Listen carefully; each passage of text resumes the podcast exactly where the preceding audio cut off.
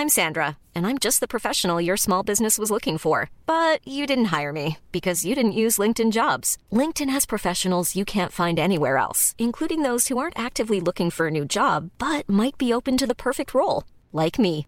In a given month, over 70% of LinkedIn users don't visit other leading job sites. So if you're not looking on LinkedIn, you'll miss out on great candidates like Sandra. Start hiring professionals like a professional. Post your free job on linkedin.com/people today.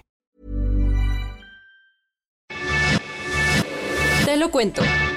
Tu dosis diaria de noticias. Hola, soy Pau Mendieta y aquí te va tu dosis diaria de noticias. Te lo cuenta, te lo cuento. Cambio de equipo. El abogado de Rosario Robles dijo que la estafa maestra se usó para financiar muchas campañas del PRI y Luis Videgaray salió a defenderse.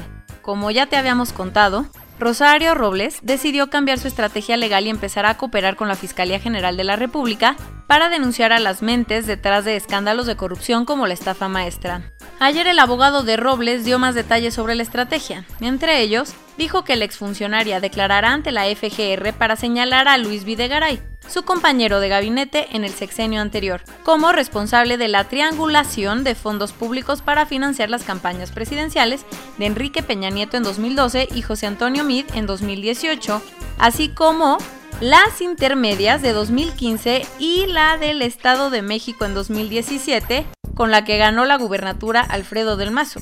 Eso sí, al que no va a involucrar es Enrique Peña Nieto. Las reacciones Horas después, Videgaray publicó un comunicado en Twitter donde dijo que él no tuvo nada que ver, que jamás fue el jefe de Robles y que el mecanismo de moda es me salvo culpando a Videgaray, haciendo referencia a que Emilio Lozoya también lo está acusando.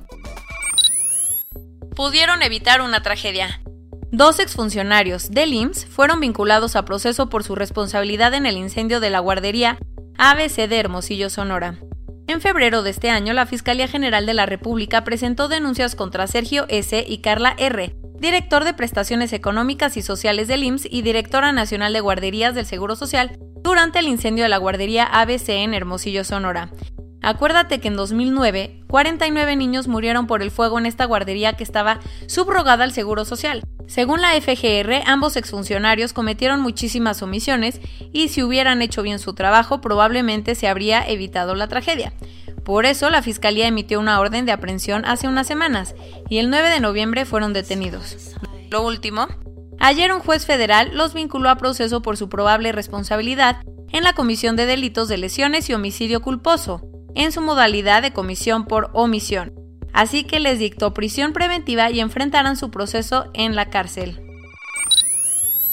Un juez federal vinculó a proceso al general José Antonio Ramos Arevalo, director de servicios aéreos de la PGR cuando Jesús Murillo Caram era procurador.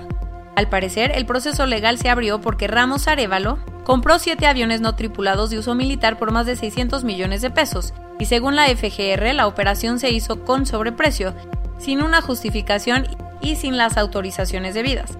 Además, estos fueron comprados por adjudicación directa a Balam Seguridad Privada SADCB, la empresa que vendió el malware Pegasus usado para espiar a periodistas y opositores del gobierno de Peña Nieto.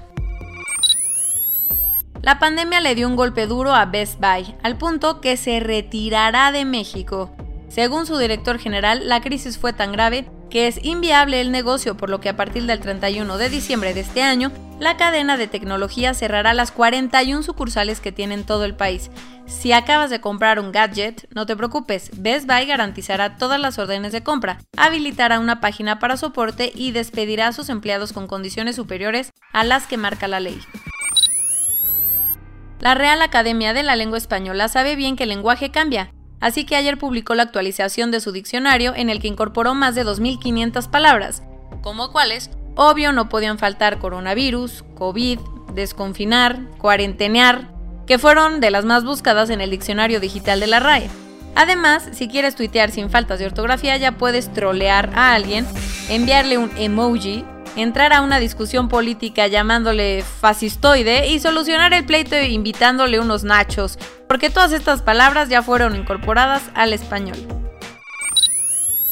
Entre la efectividad de las vacunas y que Donald Trump decidió transferirle el gobierno a Joe Biden, los mercados emocionaron y digamos que ayer fue pura fiesta en Wall Street.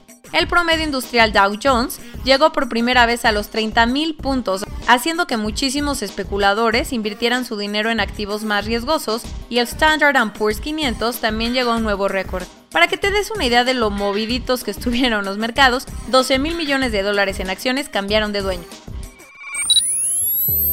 Hace unas semanas te contamos que analistas detectaron que se transfirieron 700.000 bitcoins de forma bastante dudosa en una de las transferencias de criptomonedas más grandes que se haya registrado. Pues el mundo de las monedas digitales sigue rompiendo varios récords y ayer el precio del bitcoin superó los 19 mil dólares, la cifra más alta en tres años, lo que representa un crecimiento del 40% tan solo en noviembre y un incremento del 160% en lo que va del año. Con esto, la moneda digital está cerca de los 20 mil dólares, la cotización más alta que ha alcanzado en la historia.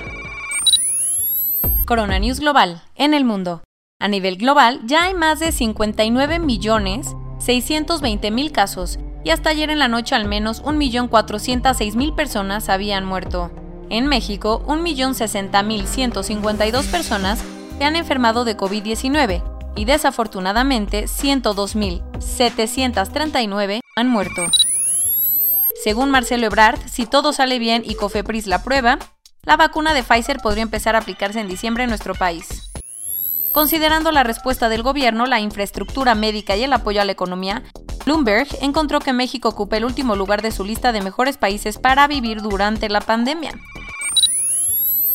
El director del IMSS informó que a partir del 2 de diciembre el gobierno le dará más de 11 mil pesos a los familiares de personas que hayan fallecido por coronavirus. Como parte de un programa piloto, el gobierno de Jalisco abrirá los estadios de las Chivas y de los Charros para que los aficionados puedan entrar a los partidos, así que el estadio Akron abrirá al 15% de su capacidad para el partido contra el América en la liguilla. Las autoridades españolas confirmaron que los adultos mayores en residencias, sus cuidadores y el personal sanitario serán los primeros en recibir la vacuna. Emmanuel Macron anunció que a partir de este fin de semana se comenzarán a relajar algunas medidas de confinamiento para contener la segunda ola de contagios en Francia. La idea es que todos puedan pasar la Navidad con sus familiares. Trece países africanos se sumaron a un plan de investigación para hacer la prueba sobre tratamientos contra el COVID-19 más grande del continente, que se hará en miles de infectados en 19 ciudades. Y esto es todo por hoy. Nos vemos mañana con tu nueva dosis de noticias. Pau Mendieta se despide.